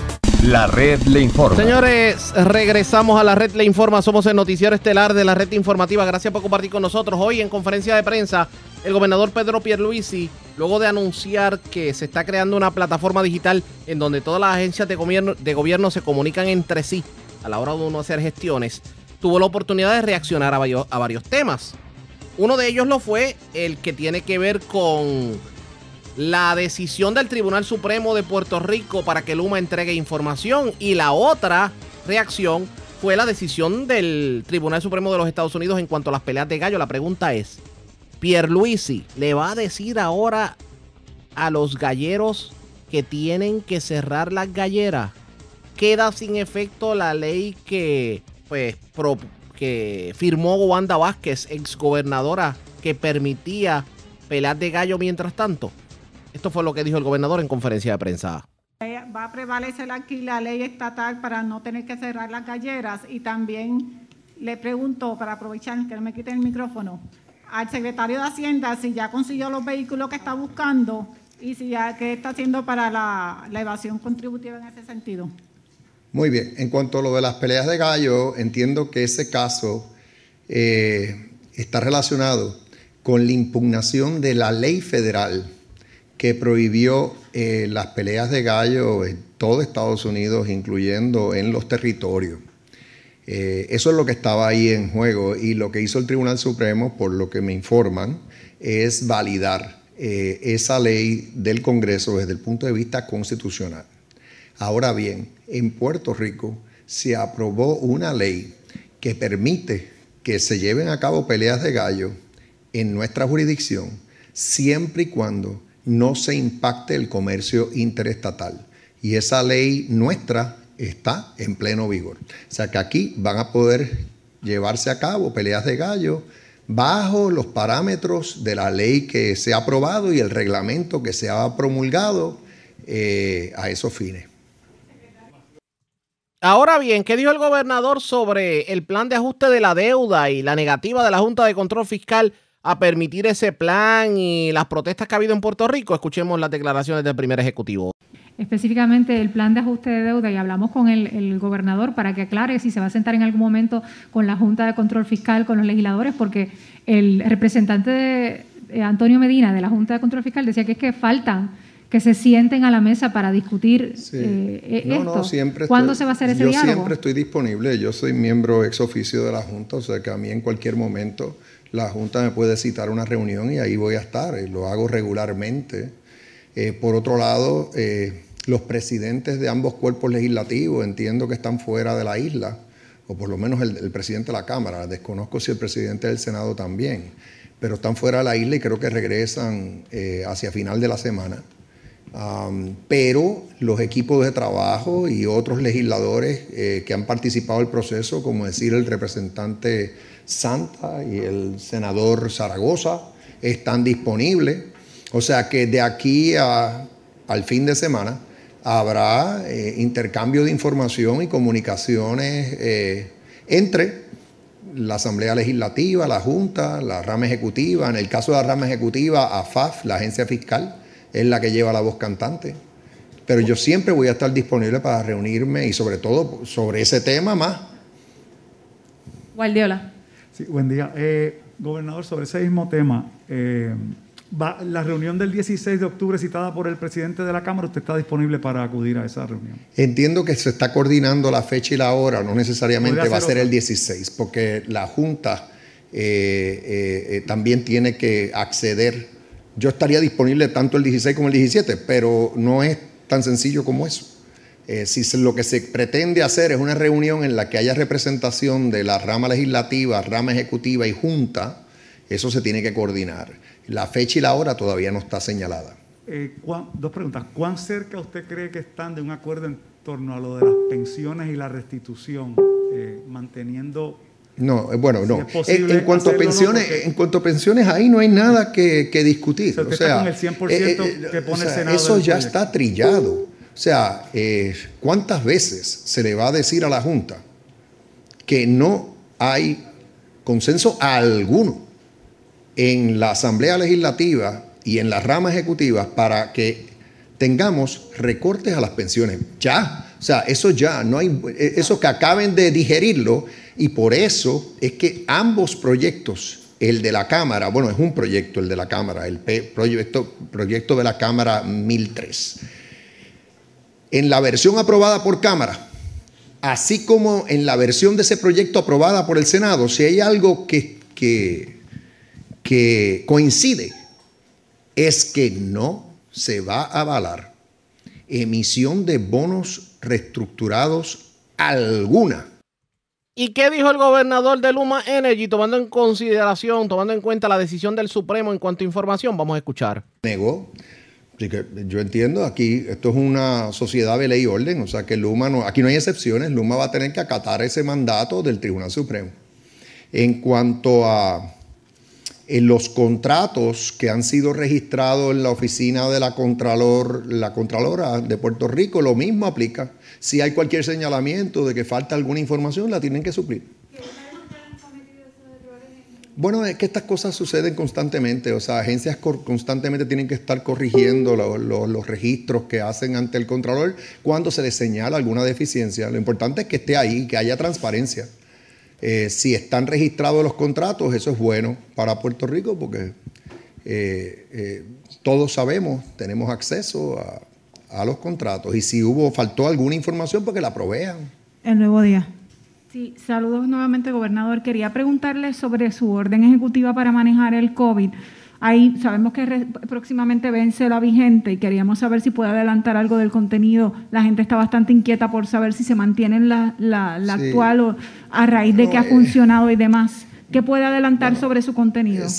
Eh, en la tarde de hoy es que se va a hacer el anuncio formal. Lo que he estado diciendo cuando me preguntan es que no anticipo mayores cambios, pero sobre todo que queremos que continúen la eh, eh, vamos a mantener las exigencias de vacunación eh, que hemos hecho.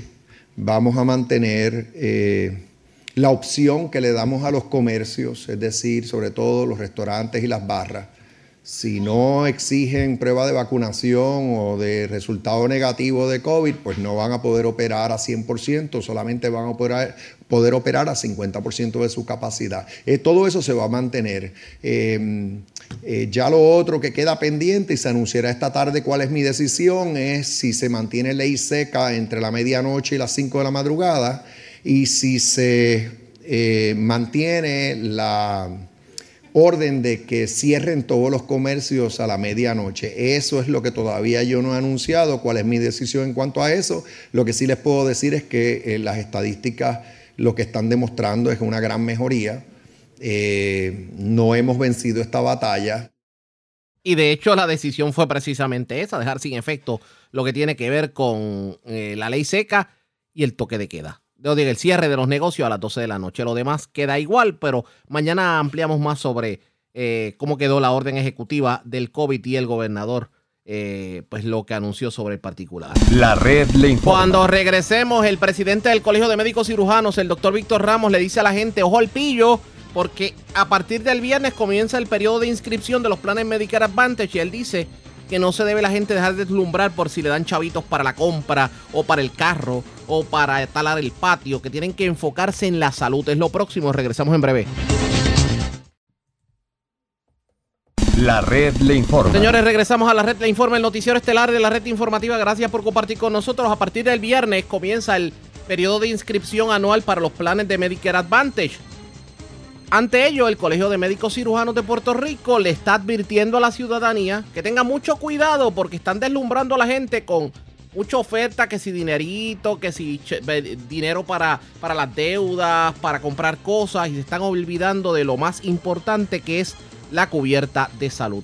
Esto fue lo que dijo el titular de, del Colegio de Médicos Cirujanos, el doctor Víctor Ramos, sobre el particular. A partir de este viernes 15 de octubre hasta el 7 de diciembre, comienza el periodo para que los beneficiarios del Seguro Federal de Salud de Medicare seleccionen las aseguradoras de los planes de Medicare que le dan cubierta de seguro de salud en el futuro, incluyendo los planes de Advantage. El Center for Medicare Service, CMS, ofrece un instrumento mediante el cual el beneficiario de Medicare inserta una información básica, incluyendo los medicamentos que se le recetan y el programa de le prueba análisis de cada alternativa. Este programa Medicare Finder se accede mediante la página medicare.gov, que sería la manera más objetiva de los pacientes escoger cuál es el plan médico que le conviene si deciden estar en un Advantage. Es extremadamente importante que durante ese periodo que comienza este viernes los beneficiarios tomen dos decisiones fundamentales que afectarán los servicios de salud que recibirán de, los 65 años adelante o los que estén incapacitados. La primera decisión que deben tomar es si necesitan o no la cubierta Advantage. Hay gente que piensa que tiene que tener obligatoriamente un Advantage y pueden quedarse en Medicare tradicional o si, o si no haga falta esa cubierta. La segunda decisión se optarán por tener una cubierta de Advantage con cuál empresa asegurada escogerán dicha cubierta. Ante la inminencia de la fecha de apertura del periodo de selección este viernes 15 de octubre en que podrá comenzar a elegirse dicha cubierta el Colegio de Médicos, ha convocado esta conferencia de prensa para proveer información importantiva a los pacientes de Medicare. Es fundamental que estas decisiones puntuales se tomen a base de información objetiva y fidedigna y no a base de publicidad pagada por las aseguradoras ni a base de ofertas comerciales que no necesariamente están basadas en proteger la salud del paciente. Como todos sabemos, la Seguridad de Salud de Puerto Rico son las principales responsables de la gran dificultad que tienen los pacientes, particularmente los pacientes Medicare, en obtener los servicios de salud que merecen y necesitan. Eso lo vemos particularmente en el mercado de sus planes Advantage, que en vez de promover promover las redes más amplias de médicos especialistas, se pasan tratando de comprar a sus pacientes más vulnerables con tarjetas para adquirir toda clase de bienes y servicios que poco o nada tiene que ver con la salud mientras continúan con sus prácticas de negarle acceso a la mayor cantidad posible de médicos, la posibilidad de obtener citas médicas más rápidamente, negando servicios, interfiriendo y contradiciendo las decisiones de los médicos con la intención de reducir sus gastos, incrementar sus ganancias y limitando las cubiertas de medicamentos importantes para salvar vidas y curar enfermedades. Gracias a estas prácticas abusivas contra los pacientes más vulnerables, las aseguradoras aumentan sus ganancias hasta el punto de que una empresa como Triple M se vendió hace poco por unos 3 billones de dólares y MCE por 2 billones, mientras proveedores tales como laboratorios, médicos, enfermeras, clínicas, hospitales tienen que hacer malabares para sobrevivir y resistir irse a Puerto Rico a mercados donde sean adecuadamente compensados. Nuestros beneficiarios medicales no pueden caer en la tentación de ofertas puramente comerciales donde te regalan 150 dólares mensuales para toda clase de gasto no médico para ocultar sus prácticas de racionar los servicios médicos y te niegan miles de dólares en los más avanzados medicamentos y la mayor cantidad de médicos especialistas y subespecialistas. El programa medical fue creado hace más de 55 años para proveer los mejores y más modernos servicios a nuestros pacientes en sus años dorados, cuando más servicios aún necesitan, no para desviar fondos en unas aguas de gastos no médicos. De aquí al 7 de diciembre, cuando cierre el periodo de libre selección de Medicare y Medicare Advantage, las aseguradoras nos inundarán con toda clase de anuncios publicitarios que nos ocultarán las prácticas en que incurre para negarle servicios de salud a quienes eligen asegurarse con ellos y ocultarán la dura realidad de que cada dólar que les regalan a sus asegurados será un dólar de medicamentos y servicios médicos que le negarán a sus pacientes. Esto es importante, la oficina del Procurador del Envejeciente y el Colegio Médico eh, eh, van a estar disponibles para orientar a los pacientes de, del Medical Finder y y, y entrarlo y decirle cuál es la cubierta, ¿verdad? Eso siempre ha estado disponible, nunca ha tenido mucha mucha promoción, el colegio tiene empleados preparados en ayudarlos a, los pacientes a cómo funciona el Medical Finder y la oficina del procurador del paciente también, que es quien lidera eh, del paciente, del envejeciente, que la procuradora que es quien lidera esta iniciativa de, del Medicare Finder, ¿verdad?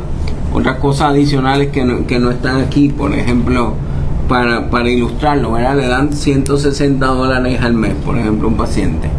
Si le deniego un MRI, pues me economizo 900. ¿Quién ganó? Con los, dándole 160 si le niego un MRI, el mes que viene le niego el medicamento, el mes que viene, pues realmente es un engaño. Lo de y la gente le da la impresión como pagan agua, luz, teléfono, grooming del perro y todo y todo el mundo que con 160 dólares van a hacer todo lo que lo que lo que le lo que le lo que le prometen ahí así que eh, eh, eh, eso es importante lo, lo que está pasando ahora mismo también vemos si MS le permite a las aseguradoras por ejemplo vieron la supuesta multa que le pusieron a dos aseguradoras realmente eso es medio medio un engaño. Sí, le pusieron una multa, pero no lo obligaron a devolver el dinero que, con que se quedaron, que no les correspondía, que es lo que, lo que correspondía. Y entonces le dicen, ah, no puedes suscribir pacientes en esa cubierta, pero puedes suscribir en las otras 27 que tiene cada uno de los planes. O sea que realmente no, no, no los penalizan nada. La, la, la realidad, mientras que cuando ocurre a la inversa es al revés. Eh, los, sabemos que hay pacientes que, hacen fraude a Medicare, ¿verdad? Y si los acusan, el médico cuando llega un paciente con una tarjeta, tú la elegibilidad y te sale elegible. Quien le dio el seguro social y el Medicare fue el gobierno. Lo que hace el gobierno es que, ok, este paciente hizo fraude, le quito el dinero a la aseguradora, la aseguradora le quita el dinero al proveedor y le dicen al proveedor, vete y demanda al paciente que probablemente está preso y no tiene dinero. Un ejemplo de esto es un, paciente que sale culpable por fraude al Medicare por algo de espalda y en el camino le dio cáncer de próstata. Y lo trataron, lo curaron y ¿qué, qué hicieron CMS y la aseguradora? le quitaron a, los médicos que lo trataron 500 mil dólares porque el paciente hizo fraude. Cuando la culpa es del gobierno, el gobierno fue el que le dio la tarjeta. Pero, pero a las aseguradoras no le hacen eso. Y a las aseguradoras, por ejemplo, tienes este herramienta que es objetiva de Medicare Finder, pero no le obliga a las aseguradoras, igual que a la compañía de cigarrillos que tienen que hacer el disclaimer a las farmacéuticas que, que cuando sale el anuncio bien bonito, después sale una voz lúgubre como, como la que el que lee los proyectos en la legislatura, este medicamento puede dar y, tú no te tomarías ninguno. Si, si oye la voz lúgubre en esos anuncios, pues estos deberían estar obligados a anunciar que existe el Medicare Finder. A fin de cuentas, ahora mismo existe otro mecanismo objetivo eh, todos los meses, todos los años, Medicare sale, saca lo que se le debe pagar a los médicos y a los proveedores en cada área. Las aseguradoras usan, eh, no, le, no le pagan a los proveedores y obligan a irse y, le, y lo llevan al tribunal porque supuestamente no pueden pagar lo que objetivamente CMS dice que paguen, no lo que nosotros decimos que no deben pagar. Lo que CMS dice que deben pagar, lo llevan al tribunal, pero entonces los venden en 3 billones, en 2 billones, y, pero no tienen dinero para compensar adecuadamente a los médicos y al resto de los proveedores. Esto, ¿tiene alguna pregunta, duda?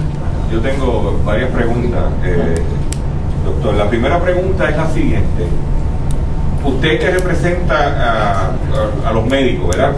Están, ¿Qué van a hacer los médicos ¿Qué eh, para atacar esta situación. Por ejemplo, se le dice que el paciente debe, antes de escoger la, el Medicare que vaya a escoger, Advantage, que consulte si su médico acepta ese plan. Ustedes le están diciendo a sus médicos, orienten a los pacientes que están acudiendo, porque no tienen ustedes el poder económico para competir con 15, 20 millones, millones de dólares en publicidad. Los médicos están, ¿qué, esfuerzo va a hacer este, el colegio a través de los médicos? los médicos tienen la, la, la, necesidad y la obligación de orientar a sus pacientes. Lo que los médicos no pueden hacer y está prohibido directamente por la reglamentación del CMS Y, y los contratos es dirigir a los pacientes. Decirle a los pacientes, tienen que coger esta cubierta o este plan. Pues sí le puede decir, los planes médicos que yo cojo son estos. Si coge, o tú tienes derecho a coger otro, pero sabes que yo no lo, no, no cojo ese otro plan. Pero no puede decirle, cámbiate a este. Eso, eso está prohibido, pero sí puede orientar a los pacientes, igual que, que, que los laboratorios, las farmacias, de que, de cuáles son los planes que ellos en su oficina toman. Pero eso, por eso es el Finder. El Finder tú le metes los medicamentos que usan, los médicos a los que tú vas, la farmacia y Finder te va a tirar dentro de la gama de, de, de productos que hay, que cada uno tiene un montón los primeros tres que a ti te convienen son uno, dos y tres, que pueden ser de la misma aseguradora o de aseguradoras distintas. Digo, orientando a primero que pueden quedarse en el Medicare tradicional. Y alguien que esté en Advantage puede virar a Medicare tradicional, que esa también es una opción que, que tratan de ocultar, que, que la gente, que las personas tienen. Así que Sí, pero lo que pasa es que en el Medicare tradicional le dicen que tiene que pagar un deducible y mucha gente económicamente no tiene el dinero para pagar el deducible. Eso es lo, lo, que le, le presentan a, está, al paciente. eh, está claro, la, la razón de la penetración de Medicare Advantage aquí es la pobreza, pero hay que plantearle a los pacientes cuáles son todas las alternativas que tienen. Y una es quedarse en Medicare tradicional y dentro de los Advantage de- debe escoger el plan que más le cubra sus necesidades, que no necesariamente es el mismo para cada persona, pueden ser distintos dependiendo de tus médicos y tus medicamentos. Pues, y, hay las distintas cubiertas que cubren más, cubren menos, y por eso este sistema es lo mejor. Tú entras los datos y te va a dar un análisis objetivo. En tu región, estos son los tres que a ti te convienen. O la otra pregunta que tengo es, ¿no hay alguna data o estadística que diga que desde que está la avanzada de los Medicare Advantages, cómo ha incrementado las querellas por no darle el medicamento o el tratamiento adecuado a los pacientes? O sea, no hay una, una relación de digo, ok, yo soy paciente de Medicare Advantages, tengo tantos pacientes, pero porque usted está diciendo que si el MRI vale 900 pesos, pero por 160 que para que coma o, o- o recorte el perro, el perro, tú resuelves, pues básicamente ese paciente cuando va a confrontar el problema del servicio que no va a recibir, ¿hay alguna data de- del incremento de esos pacientes desde que están estos Medicare con estas campañas? Sí, la oficina del procurador del paciente tiene, tiene las datas de cómo han ido aumenta- aumentando las querellas. Lo que pasa es que la mayoría de las veces, en, en vez de, de decirle que, que, que este medicamento no, vete a tu médico hasta que te recete este otro. Entonces le pasan la pelea al médico, para que el médico entonces esté justificando el medicamento que el paciente necesita todos los meses, porque muchas veces tengo un medicamento que ha tenido estable al paciente por 20 años y el médico tiene que justificarlo todos los meses. Y la, y la idea del plan es que la gente se canse y que entonces no busque el medicamento. Porque si todos los meses, después que va a la farmacia, tiene que mirar donde el médico, a que el médico le justifique el medicamento que ha usado por los últimos 20 años y lo tiene estable, porque supuestamente no está dentro de lo que ellos le llaman el step therapy, que es una que tienes que empezar por este, después vas a este en los medicamentos. El problema es que cada cada cada cubierta tiene un step therapy distinto y eso es como como como jugar a adivinar esto eh, si tú tomas triple S eh, como ejemplo, no como otra cosa, que es el plan más grande de Puerto Rico, cuando cubres toda la- todas las áreas, tiene sobre 600 cubiertas. En resumen, el presidente del Colegio de Médicos Cirujanos lo que le está diciendo a la gente es, comenzó el periodo de inscripción en los Medicare Advantage, ojo al pillo. Y también, de hecho, aprovecha para tirar su piedrita en contra de las aseguradoras que, según indica el funcionario, aparentemente prefieren pagar dos o tres chavitos en, en cosas que no tienen que ver con la salud y no pagarle a los proveedores de salud. Así que si usted tiene que decidir en cuanto al plan de Medicare, oriéntese y verifique que la cubierta que va a escoger sea la adecuada para sus eh, situaciones médicas. La red le informa. a la pausa, regresamos a la parte final del noticiero estelar de la red informativa.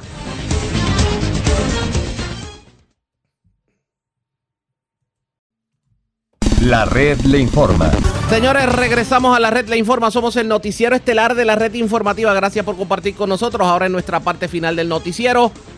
Como siempre hacemos a esta hora, resumimos lo más importante acontecido en el ámbito nacional e internacional y para ello vamos con DN que nos tienen un resumen completo sobre lo más importante acontecido en Estados Unidos y en el mundo. La compañía farmacéutica Merck ha pedido a los organismos reguladores de medicamentos en Estados Unidos y Europa que autoricen la primera píldora antiviral para el tratamiento domiciliario de pacientes con COVID-19. Las autoridades de salud pública esperan que la aprobación del fármaco Molnupiravir pueda ayudar a reducir la sobrecarga de los hospitales. El número total de muertes por COVID-19 en Brasil ha superado las 600.000, la segunda cifra más alta en el mundo después de Estados Unidos, donde han fallecido más de 713.000 personas. Más de 130 países, incluidos todos los países del G20, han alcanzado un acuerdo global para garantizar que las grandes corporaciones paguen una tasa mínima de impuestos corporativos del 15%. La Organización para la Cooperación y el Desarrollo Económicos describió la medida como un acuerdo histórico. El ministro de Economía francés, Bruno Le Maire, habló el viernes al respecto. Cet accord ouvre la voie à une véritable révolution fiscale El acuerdo sienta las bases para una verdadera revolución fiscal para el siglo XXI. Es una revolución fiscal primero porque no hay vuelta atrás. Es una revolución fiscal porque hace más justicia en materia tributaria. Además, los gigantes digitales pagarán su parte equitativa de impuestos en países como Francia, donde están generando ganancias. Los críticos del acuerdo fiscal mundial dicen que una tasa impositiva del 15% es demasiado baja. Susana Ruiz de la organización Oxfam dijo, este acuerdo es una capitulación vergonzosa y peligrosa al modelo de impuestos bajos de países como Irlanda. Es una burla a la justicia que priva a los países en desarrollo devastados por la pandemia de los ingresos que tanto necesitan para invertir en hospitales, personal docente y en la creación de mejores puestos de trabajo. En Afganistán, un ataque suicida provocó el viernes la muerte de decenas de fieles que se encontraban en una mezquita chiita en la ciudad norteña de Kunduz. El grupo armado Estado Islámico de Jorazán, también conocido como ISIS-K, se atribuyó la responsabilidad de la explosión que causó la muerte de hasta 72 personas. Este fue el ataque más mortífero en Afganistán desde que los militares estadounidenses abandonaron el país. Mientras tanto, los talibanes y Estados Unidos mantuvieron conversaciones en la ciudad de Doha durante el fin de semana. Según los talibanes, Estados Unidos acordó brindar ayuda humanitaria a Afganistán, donde Naciones Unidas calcula que un millón de menores de edad están en riesgo de hambruna. Los iraquíes acudieron a las urnas el domingo para las quintas elecciones parlamentarias desde el derrocamiento de Saddam Hussein en 2003 por parte de Estados Unidos. Hubo una participación de tan solo el 41% de la población, ya que muchos iraquíes se negaron a votar. Estas fueron las palabras expresadas por Hussein Sabe, un iraquí de 20 años de edad de la ciudad de Basora. Yo no voté, para ser honesto. No vale la pena. No hay nada que nos beneficie a mí ni a los demás. Veo jóvenes que tienen títulos universitarios, pero no tienen trabajo. Antes de las elecciones eran el centro de atención. Después de las elecciones, quién sabe. En el Líbano se restableció parcialmente el servicio eléctrico después de que un apagón afectara a todo el país durante 24 horas tras el colapso de la red eléctrica del Estado ocurrido el sábado. Las dos centrales eléctricas más grandes del Líbano se quedaron sin combustible. Esto se produce al tiempo que el Líbano se enfrenta a una creciente crisis económica y política. Esta fueron las palabras expresadas por Mohamed Rizk, el dueño de un restaurante en la ciudad de Beirut. Antes teníamos electricidad durante tres horas, una hora durante el día y dos horas durante la noche. Ahora no tenemos nada y nuestros costos se duplicaron. Aumentaron los precios de la gasolina y del combustible. Esto no es normal, estamos arruinados. Las tensiones entre China y Taiwán siguen siendo altas. El sábado el presidente chino Xi Jinping pidió que Taiwán mantuviera una reunión pacífica con China continental. La reunificación nacional por medios pacíficos sirve mejor a los intereses de la nación china en su conjunto, lo que incluye a nuestros compatriotas en Taiwán. Mantendremos nuestras políticas básicas de reunificación pacífica y de un país, dos sistemas. Defenderemos el principio de una sola China y el consenso de 1992 y trabajaremos para promover el desarrollo pacífico de las relaciones a través del estrecho de Taiwán. La presidenta de Taiwán, Tsai Ing-wen, respondió el domingo diciendo que Taiwán no cedería ante la presión de China.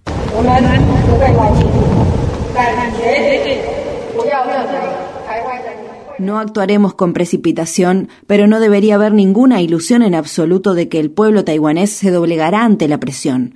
Continuaremos reforzando nuestra defensa nacional y demostrando nuestra determinación de defendernos para garantizar que nadie pueda obligar a Taiwán a tomar el camino que China ha trazado para nosotros.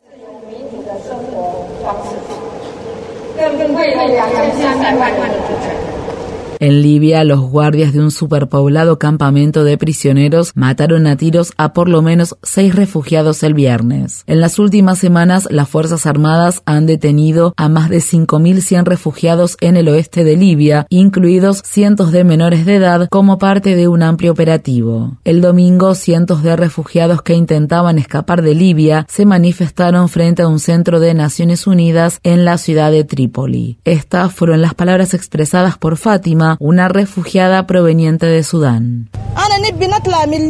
Quiero irme de Libia. Quiero que nos evacúen de Libia. Eso es lo que quiero. Estamos cansados, no tenemos comida ni refugio. Nos atacaron a balazos, nos llevaron a prisión y nos dejaron ahí sin comida ni bebida. Salimos de prisión y vinimos aquí. Ni siquiera los niños tienen algo para comer.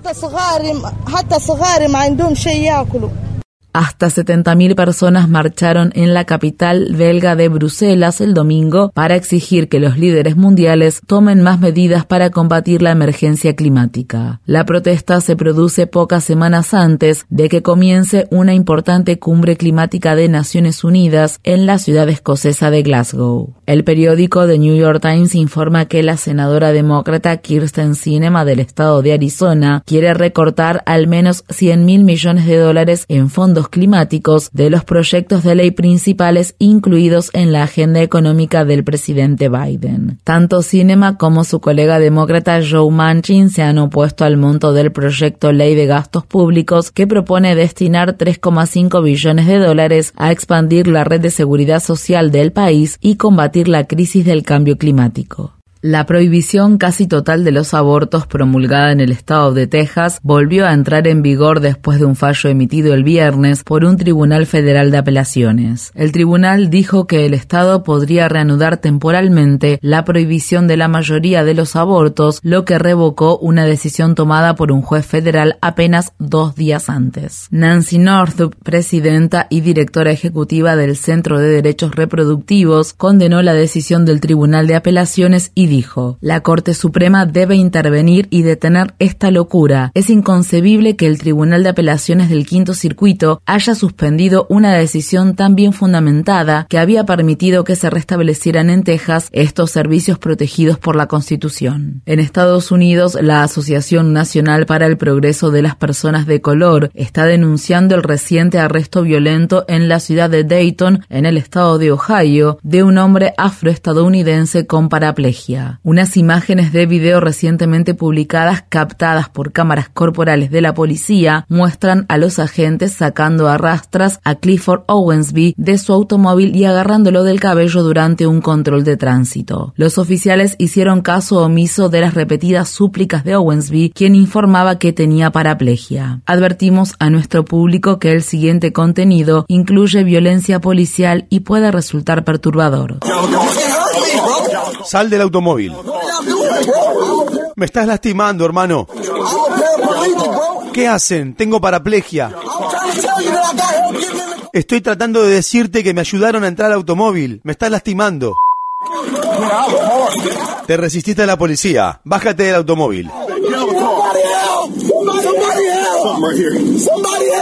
El Departamento de Justicia de Estados Unidos ha anunciado que no presentará cargos federales contra el agente de policía blanco de la ciudad de Kenosha en el estado de Wisconsin, quien el año pasado le disparó siete veces a quemarropa por la espalda a Jacob Blake. El ataque dejó al hombre afroestadounidense de 29 años de edad y padre de familia parcialmente paralizado. El oficial Rustin Shesky le disparó mientras Blake se inclinaba hacia el interior de su automóvil. Tres de los hijos pequeños de Blake presenciaron el tiroteo desde el interior del automóvil. Los menores tenían solo 3, 5 y 8 años de edad en ese momento. El Departamento de Justicia dijo que no había pruebas suficientes de que los agentes hubieran hecho un deliberado uso excesivo de la fuerza. La red le informa.